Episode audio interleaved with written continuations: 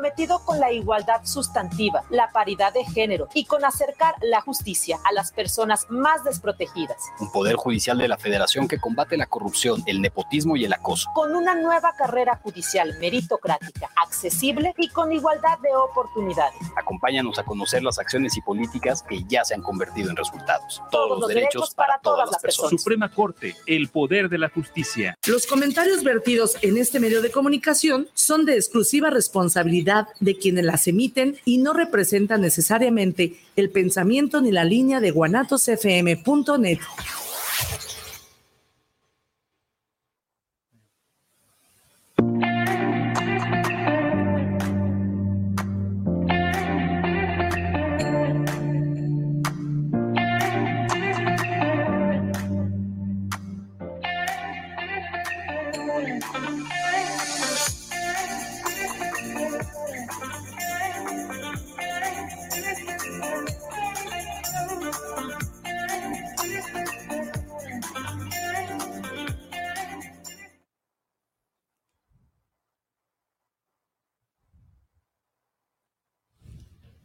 Hola, muy buenos días. Estamos nuevamente en una emisión más de nuestro programa Grandes Batallas Encontrando la Libertad y muy agradecidos por tener otro programa, por tenerlos a ustedes sintonizándonos vía Facebook, YouTube y pues estar con nosotros, sobre todo porque pues nos sentimos muy halagados de poder cumplir un día más con este objetivo, con este compromiso social que tiene el Grupo Morelos de transmitir su mensaje de ayuda y pues nosotros ser los conductores de este espacio y ser tomados en cuenta para poder pues ser parte de esta cadenita, de este pues de este mensaje, de esta solución, de estas palabras de vida que se emiten aquí en este espacio, gracias a los testimonios de los miembros del grupo que vienen a compartir.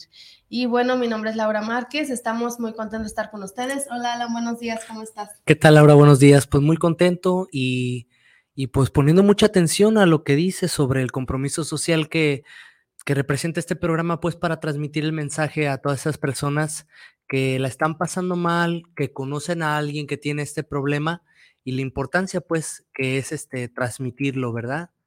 Así es. Y bueno, les recordamos que estamos al pendiente de sus mensajes, de sus, sus notificaciones, sus mm, preguntas, si quieren algún tema en especial que se toque en, este espacio, pues estamos abiertos a lo que ustedes nos quieran hacer llegar por medio del chat en vivo que tenemos por Facebook y por el chat en vivo también por YouTube. Y recordándoles que también quedan nuestros podcasts grabados en, eh, en Spotify para que los compartan, sobre todo porque pues somos parte de eh, agrandar este mensaje. Si ustedes nos ayudan a compartir este video, a darle un like, a hacerlo, a publicarlo, en, a lo mejor en sus perfiles, pudiera llegar este mensaje de ayuda a, a las personas que lo necesitan. Sabemos que Alcohólicos Anónimos, como su nombre lo menciona, es un programa totalmente anónimo y tal pues es, es el caso del día de hoy y cada programa que nosotros tenemos que vienen a, a, expresar testimonios de una manera anónima, ya que se cuida la confidencialidad, se cuida la privacidad, se cuida la identidad de cada miembro, esto con el fin de poder entablar este ambiente de confianza y franqueza dentro de los grupos de alcohólicos anónimos. Es por eso que tratamos también de ser parte ante los eh, medios. Eh, de televisión, radio, nuevas tecnologías como son las redes sociales. Eh, protegemos este, este principio que ellos le mencionan, que es un principio espiritual, la base de su programa, que es el anonimato. Entonces, es, es por eso que les comparto que tenemos un invitado muy especial el día de hoy y tenemos un tema también muy interesante porque este programa de Alcohólicos Anónimos es, yo la verdad es que no tenía conocimiento de realmente cómo, de la magnitud, de la importancia, de lo trascendental que ha sido desde su inicio de 1935 hasta eh, hoy, 13 de octubre de 2022. Cómo se ha regado en, distintos países, cómo eh, han emitido literatura con diferentes idiomas, cómo ha llegado este mensaje. Eh, he escuchado que hasta, hasta, los, hasta los alcohólicos que navegan en el mar tienen una manera de, comunicarse para que ellos estén este, recibiendo el mensaje, recibiendo esperanza, manteniéndose sobrios. Y tal es el caso del día de hoy del testimonio de Víctor, que nos va a compartir cómo llega el mensaje de Alcohólicos Anónimos en las prisiones. Buenos días, Víctor, ¿cómo estás? Bienvenido. Muy buenos días. Gracias por la invitación. Eh, muy bien, gracias a Dios. Muy interesante este tema. Eh, la verdad, Víctor, pues no te quiero robar más minutos. Si nos compartes, pues, cómo es que tú llegaste a Alcohólicos Anónimos o, o de qué manera has vivido este el, eh, este tema eh, principalmente de, del mensaje de Alcohólicos Anónimos en las prisiones? Eh, pues bien, esto comenzó hace muchísimos años, ¿verdad? Yo fui un adolescente muy precoz y a muy temprana edad partí a Estados Unidos, esencialmente a California, y todo iba bien hasta que se cruzó en mi vida el, problema crónico del alcoholismo y después, posteriormente, la drogadicción. Y a causa de ello, eh, pues eh, tuve que pisar alguna prisión en la ciudad de Los Ángeles. Ahí me pasaron el mensaje por primera vez, pero no, no lo quise recibir. Yo pensé que no tenía el problema, que era una circunstancia que yo podía solucionar, aún estando preso en la cárcel del condado de Los Ángeles. Este, ya había perdido mi licencia por andar manejando bajo la influencia del alcohol. Ya había estado preso 30 días por, por reincidir eh, y tener un accidente de tráfico. Entonces, este, aún así yo persistía en decir, este, es que esto cuando yo quiera lo dejo, no hay ningún problema. Y no pude verlo en ese momento, ¿va? Tuvieron que pasar más de 20 años este, de alcoholismo y drogadicción, de perder muchas cosas, este, principalmente mi libertad. La libertad física eh, es muy importante, ¿va? Pero este, mi libertad emocional eh, era lo más complicado, era lo más doloroso. Ah, me costaba mucho trabajo poder este, definir qué es lo que me estaba pasando, aun cuando en algún momento Alcohólicos Anónimos ya me había eh, explicado que yo padecía una enfermedad y yo mismo, como enfermo, no me podía ver enfermo, no lo admitía, es que esto no puede ser una enfermedad, esto es un vicio. Este, pues eh, tuve que regresar de Estados Unidos a la Ciudad de México y no pude frenar, no me pude acercar a ningún grupo de alcohólicos anónimos. Busqué ayuda en un centro de integración juvenil. Eh, ellos me, me, quisieron canalizar a un grupo de alcohólicos anónimos y no quise ir. Eh, me canalizaron a terapia psicológica.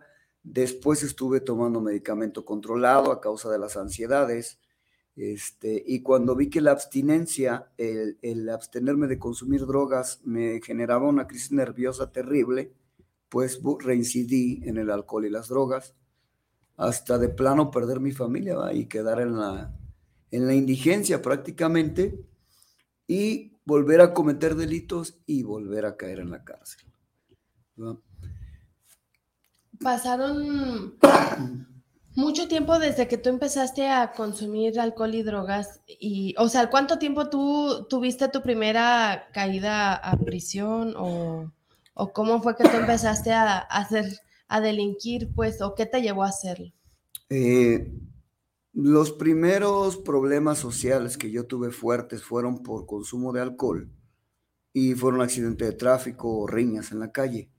Eh, todavía no estaba muy, este, relacionado con las pandillas o los delitos graves, hasta que por necesidad de consumir suficientes dosis de droga, este, ya después de varios meses de no haber llegado a mi casa, de haber perdido a mi esposa y a mi hijo, eh, eh, encerrado en un fumadero, en un lugar donde eh, te venden droga y la gente se dedica a llegar ahí y a consumirla ahí mismo. Y me quedé más de tres, cuatro meses ahí, en ese fumadero. Mm, lo único que salía muy de vez en cuando era comer y terminé vendiendo droga para la gente que, me la vendía a mí.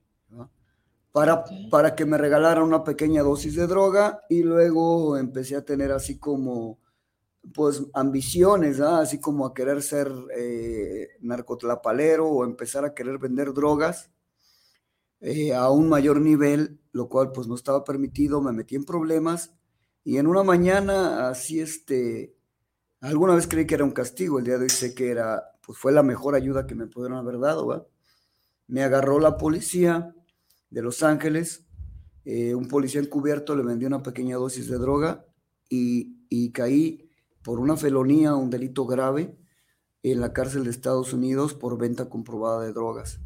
Esa era una llamada de atención muy fuerte, que cualquier otra persona pues hubiera asimilado, pero en mi caso yo tenía aproximadamente 22 años, 23 por lo mucho. Eh, después de esa llamada de atención, yo perdí los papeles, ya era eh, residente temporal permanente en Estados Unidos y perdí los papeles, perdí todo el contacto con mi esposa y con mi hijo. Me deportaron a Tijuana y tuve que llegar muy derrotado a la Ciudad de México. No, pude entender el mensaje que me estaba llegando a través de esa caída a prisión. Este, volví a reincidir en el, en el problema de las drogas, por lo que les compartí ahorita, que eh, después de asistir al centro de integración juvenil y que me explicaron cómo funcionaba mi enfermedad, yo creí que ya lo había entendido. Este, pero nunca me interesó el punto de asistir a, grupos de autoayuda o a juntas este, en un grupo, en un local de alcohólicos anónimos. Me regalaron un, libro azul, es el texto básico de Alcohólicos Anónimos. Me dieron 12 pasos, que son los 12 pasos que eh, sugiere el programa de Alcohólicos Anónimos para poder eh, dejar de beber. Los leí completitos, me aprendí, incluso algunos me los aprendí de memoria, pero no pude practicarlos. Volví a delinquir, eh, otra vez volví a repetir el mismo patrón de conducta que había tenido en Estados Unidos, pero ahora en la Ciudad de México. Comencé a asistir a un punto de venta a comprar drogas para mi consumo personal y terminé encerrado en un fumadero hasta que perdí a mi familia, perdí todo. Y una mañana para poder delinquir, este, me salí a un centro comercial a robar. Eh, ya lo había hecho varias veces, pero esa mañana en particular este, me detectaron. A legua se veía que yo tenía, que no traía dinero, que estaba casi casi en condición de indigente. Y el personal de seguridad me agarró, ¿ah? me detuvo y otra vez sintiendo que era un castigo este, de mi poder superior, fui a parar al reclusorio norte. En el reclusorio norte este, me pasé aproximadamente siete meses, ocho meses y volví a salir. Eh, ahí me enteré que había grupos de alcohólicos anónimos, que había centros cristianos, o sea, había mucha ayuda, incluso para los internos del reclusorio pero de igual manera, es este, como cuando te da gripa y este, tú piensas en el médico, pero no asistes al médico, pues no te va a poder ayudar el médico. Ah, pues de igual manera, los grupos estaban ahí, los cristianos estaban ahí, la ayuda estaba ahí, pero yo no la quería en ese momento, ni siquiera hacía el mínimo esfuerzo por buscarla. Dentro del reclusorio norte eh, existe o existía, no sé, un grave problema de adicciones también y consumo de drogas que eh, los internos meten de contrabando y este y de alguna manera pues yo seguía drogándome adentro, para mí era como pues la única manera de, soportar o tolerar mi circunstancia de estar preso, de haber cometido un error muy grave y haber perdido mi libertad. Y pues yo seguía consumiendo drogas. Fue algo muy peculiar porque nuevamente va, este, no busqué ayuda para mi adicción, y reincidía, este, volvía a caer otras tres veces más al reclusorio norte. Y la cuarta vez que yo estuve interno ahí, descubrí algo maravilloso. ¿ah? Eh, en el reclusorio norte, estando yo preso, escuché el nombre por primera vez del grupo Morelos de Alcohólicos Anónimos. O sea, a kilómetros de distancia de Guadalajara, yo eh, encontré una esperanza. A través de escuchar un, un programa que estaban, este, un curso que estaban este, impartiendo dentro del reclusorio norte para los internos de adicciones, mencionaban un modelo de tratamiento que se había desarrollado en gran parte a, otro, otro padrino, a un ser humano que dedicó toda su vida a Alcohólicos Anónimos, en paz descanse, ya falleció, eh, el padrino José Luis Cortés, él, desarrolló ese curso y ahí mencionaba al grupo Morelos. Ese curso a mí me hablaba de, a grandes rasgos de por qué yo reaccionaba como reaccionaba ante ciertas circunstancias y por qué a pesar de todos mis mejores deseos yo no podía parar de dejar, de parar de beber y de drogarme. En el reclusorio no hay, no hay tanto alcohol, pero droga sí hay mucha. Entonces yo seguía consumiendo droga. Para mi sorpresa, después de entrar como oyente, porque ni siquiera me pude inscribir a un curso, había que seguir un procedimiento, este, el cual ese curso le otorgaba beneficios a los internos. Cuando yo quise ingresar y el custodio me dijo, estás en la lista, este, hiciste te inscribiste, le dije abiertamente que no, pero que me interesaba escuchar y él me explicó, este, pero no te vamos a dar ninguna constancia ni nada, ¿eh? No, no importa, yo quiero escuchar, ¿va? Y, y, me Perdóname, Víctor, que te interrumpa. Esta necesidad de escuchar, ya era porque tú ya te sentías cansado de, de estar sumergido en las drogas, ¿fue simple morbo o qué te atrajo? Me recuerdo muy claramente esa mañana, ¿va? dentro del reclusorio norte yo estaba en una crisis depresiva muy fuerte. Eh, esas reuniones se celebraban en las salas de visita, fuera de los dormitorios, este, eh, fuera del ambiente de las drogas. Este, en esa área no se droga la gente, los internos. En ese momento yo quería hacer una pausa, estaba muy cansado Afortunadamente estaba muy frustrado por, por haber echado un vistazo a mi vida anterior y cómo era la cuarta vez que estaba yo en el reclusorio norte y a mí mismo me recriminaba, ¿cómo es posible que te hagas esto a ti mismo otra vez aquí adentro? Y esa mañana yo caminé hacia el área de visita y curiosamente yo no sabía que ese curso se estaba impartiendo. Pregunté y escuché que era un curso sobre las adicciones y, afortunadamente esa mañana tomé una decisión y a pesar de, los obstáculos o a pesar de las advertencias del custodio, le dije, pues si usted me lo permite, yo necesito entrar, yo quiero entrar. Y me lo permitió. ¿ah? Y ahí fue donde yo por primera vez escuché hablar del grupo Morelos. Aún no lo conocía, pero escuché hablar de él y, y como el modelo de tratamiento que, que estaba practicando el pano José Luis Cortés ahí o lo estaba mostrando a los internos, era el mismo modelo que se estaba usando desde hace muchos años atrás en Guadalajara, Jalisco, en nuestro grupo Morelos. Fue algo muy peculiar, pero yo ahí descubrí la magnitud ah, de, de la transmisión del mensaje de Alcohólicos Anónimos el reclusorio norte es una mini ciudad, en una población de 10.000 internos, porque está normalmente, o en el tiempo que yo estuve, estaba al 200% de su capacidad, ¿va? estaba súper poblado.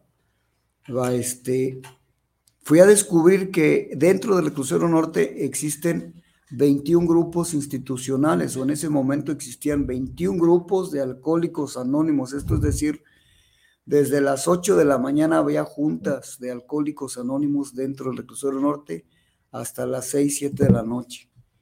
Entonces yo empecé con mi necesidad de apartarme y buscar una manera diferente a, buscar en qué horarios eh, sesionaba cada grupo y llegó un momento en que eh, me pasé eh, la mayor parte de mi vida en juntas de recuperación de alcohólicos anónimos dentro del reclusorio norte y mi vida dio un giro total en ese momento. Me cambió totalmente la perspectiva y curiosamente descubrí algo, algo muy peculiar, que gracias al programa de Alcohólicos Anónimos y la esperanza de vida que me dio, eh, llegó un momento en que aún estando preso dentro del reclusorio norte, yo me sentía tan libre por haber conocido, este, yo sentía que me iba a morir y nunca iba a entender porque esta enfermedad era tan cruel y perversa, porque a pesar de todos mis intentos, de todas mis promesas, de todos mis firmes deseos y convicciones por, por ya encauzar mi vida, siempre me, obstaculizaba el alcohol o la droga. Eh, ya a últimas instancias, el alcohol nada más era el detonante para, ¡pum!, reaccionar y decir, necesito cocaína en piedra, ¿va? que fue mi, más fuerte adicción. ¿va? Este, yo duré casi 20 años consumiendo cocaína en piedra. Duré más de 35 años, casi 40. Desde mi primer contacto con el alcohol a mí me encantó. ¿va? Pero no había tenido serios problemas hasta la adolescencia, ya 17, 18, 19, 20 años. Y pues ya después de eso, mm, según si no mal recuerdo, mi primera vez que caí a la cárcel a causa del alcoholismo, porque fue a causa del alcoholismo, fue aproximadamente a los 20 años. ¿va? Que pisé yo una cárcel en Estados Unidos y, de ahí para real el, el, patrón de conducta se siguió repitiendo, se siguió repitiendo y incluso en el reclusorio norte eh, hay, hay este, evaluaciones de psicología el psicólogo del reclusorio norte me decía, es que usted está volviendo habitual a esto, ¿ah? Así yo no, o sea, a manera de reproche le, dije al psicólogo, es que usted no sabe cómo se vive allá adentro. ¿Quién se va a poder habituar a vivir aquí? Y me, me hizo ver claramente, va, analice su conducta, va. Usted periódicamente regresa al reclusorio norte, va, este, comete un delito y llega aquí este, y yo pensaba que era pues por coincidencia o por mala suerte me agarró la policía. No, no, no, este, eh, fue muy doloroso descubrir que de alguna manera eh, yo estaba buscando que me rescataran de las calles y me metieran al reclusorio para poder este, darle un giro a mi vida. E, y cuando fue muy sorprendente, cuando yo pude percibir de veras eso, me sentí tan mal pero a la vez tan esperanzado que dije, bueno, por lo menos ya estoy entendiendo un poco esta enfermedad que me está destruyendo y que me hizo perder a mi familia completamente. Cuando tú estabas dentro del reclusorio, ¿viste a otras personas también recuperarse dentro del reclusorio? Sí. Aparte de ti. Sí, claro que sí. Como te decía, es el reclusorio norte, por ejemplo, tiene un distrito institucional, este, que dentro del reclusorio como tal eh, se rige por su propia estructura y pertenece a la estructura de Alcohólicos Anónimos formalmente. Hay mucha gente, entre ellos, por ejemplo, ah, te podría decir, hay 21 responsables de los grupos de Alcohólicos Anónimos. Ellos, para empezar, pues tienen que estar en recuperación, si no, no pueden pertenecer a Alcohólicos Anónimos, tienen que estar sobrios y, te puedo decir que con mucha tenacidad se dedican a pasar el mensaje de Alcohólicos Anónimos dentro del reclusorio. En los días de visita, unas cuatro veces al año, les dan autorización para hacer una junta de información pública en el área de visita para los internos y para la visita de los internos. ¿no? Entonces, este, participábamos activamente en esas juntas de información pública, donde al igual como lo estoy haciendo aquí, rompía mi anonimato este, y, compartía parte de mi historial y los problemas o, el origen del por qué yo había llegado a pisar un reclusorio y el mensaje de esperanza va que aún dentro del reclusorio norte yo había podido dejarme de drogar y había podido vivir de una manera diferente. Este, y era maravilloso para mí y muy contradictorio, o sea, ¿cómo puedes estar preso y sentirte tan libre de, del peso de la enfermedad que llevaste encima por tantos años y sobre todo la duda y el desconocimiento, porque te tortura, el enfermo alcohólico como yo normalmente te tortura, eh, te autocastigas porque sientes, ¿cómo es posible que lo hayas vuelto a hacer, Víctor? No es posible pero la, dependencia del alcohol y la droga es tan fuerte, este, es una dependencia este, orgánica, pero a la vez también este, psíquica. Mi mente me lo demandaba, mi cuerpo lo necesitaba. Mi espíritu, después de que se sentía altamente fracasado, la única manera de acallarlo era fumándome una dosis de piedra. Entonces, cuando yo descubrí todo eso, este, fue maravilloso. Eh, curiosamente sucedió en ese curso, en esas pláticas en las que yo empecé a asistir, y de ahí me dieron la información de que había todos esos grupos de alcohólicos anónimos en el reclusorio norte. Yo ya había caído cuatro veces y no sabía que había esa cantidad de grupos dentro del reclusorio. Entonces, al igual, aquí en la calle mucha gente desconoce, ¿va? Que hay grupos de autoayuda, neuróticos anónimos, este, eh, para la bulimia, para la anorexia, para este, eh, los familiares de los alcohólicos, para los hijos de los alcohólicos, a la TINA, a la NON. Eh, hay muchas, este, muchas agrupaciones que funcionan a través de los 12 pasos de recuperación, este, que nos sugiere el programa de Alcohólicos Anónimos.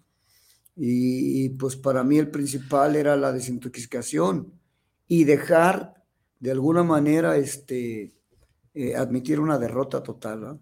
Me sorprende muchísimo, Víctor, lo, lo esperanzador, pues, que, que, es este mensaje, sobre todo en una prisión, porque, porque de suponer que, que estar en una prisión, este, verdaderamente privado de tu libertad, este, pagando una condena, más mm, como el cargo de conciencia por, por las cosas que uno ha hecho, es tiene que ser verdaderamente deprimente y cómo, cómo, cómo este programa, a pesar, a pesar de tú, de tú estar este, en prisión, eh, esto, esto, que mencionas de, de, darte la libertad, o sea, de darte un sentimiento mm, mucho, muy diferente al que, al que tú sentías cuando tú estabas ahí.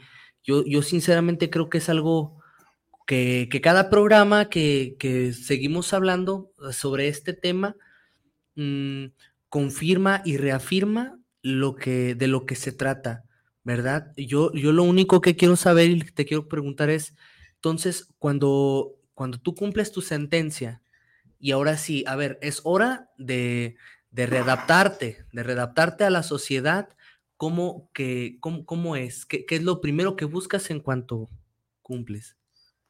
Mm, bueno, en este caso, en esa, en esa ocasión, eh, gracias al 15 Distrito de Alcohólicos Anónimos en el área de F Norte en la Ciudad de México, eh, fuera de, principios a nivel personal, algunos miembros de Alcohólicos Anónimos manejaban una casa para preliberados. Así la llamaban de alguna manera porque normalmente eh, cuando estás en alguna institución o, presentas buena conducta dentro de, del reclusorio norte, te dan una preliberación, sales con el 50% de tu sentencia o el 60% tal vez. Eh, a eso, este, por eso, es por eso que muchos asisten a los cursos, ¿va? Hay cursos de, de, varias cosas donde tú te inscribes, eh, observas buena conducta, asistes a los cursos, terminas la primaria, la secundaria y te preliberan, ¿no? Entonces, yo no tenía ninguna de esas atenuantes pero gracias a, yo estoy seguro que gracias a la asistencia a los grupos también me pudieron ayudar a salir antes en mi sentencia. Yo llegué a una casa para preliberados y estuve ahí y permanecí este, militando en el grupo Mi Verdad en San Juanico, eh, que era el que estaba principalmente atento a miembros a manera personal, nada que ver con Alcohólicos Anónimos, me ayudaron para poder este, reinsertarme en la sociedad. Los, los reclusorios o los cerezos son centros de readaptación social, ¿va?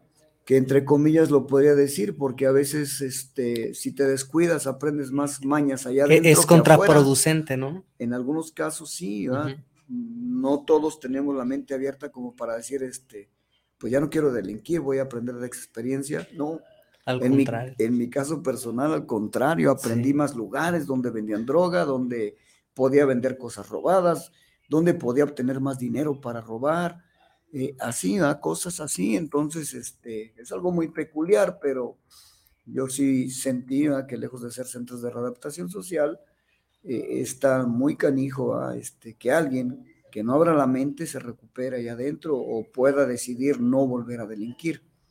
Esta, esta casa de preliberados era todo lo opuesto, ¿va? porque trataban de ayudar al que acaba de salir del reclusorio norte y que lo había perdido todo.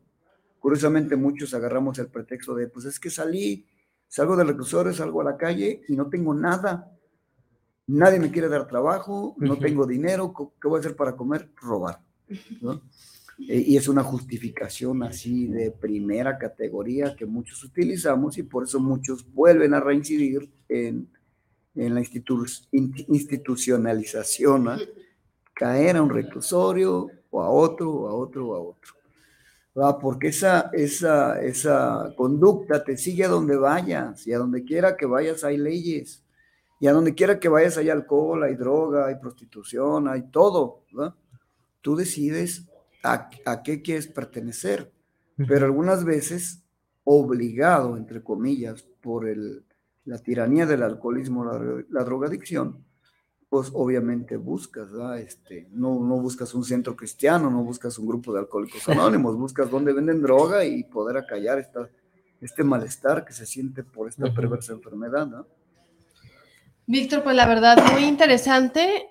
No habíamos tenido una experiencia como la tuya y, pues creo yo que es sobre todo de enaltecer que pues una vida tan complicada y tan pues que a lo mejor para muchos sería este pues muy difícil de entender, ¿verdad?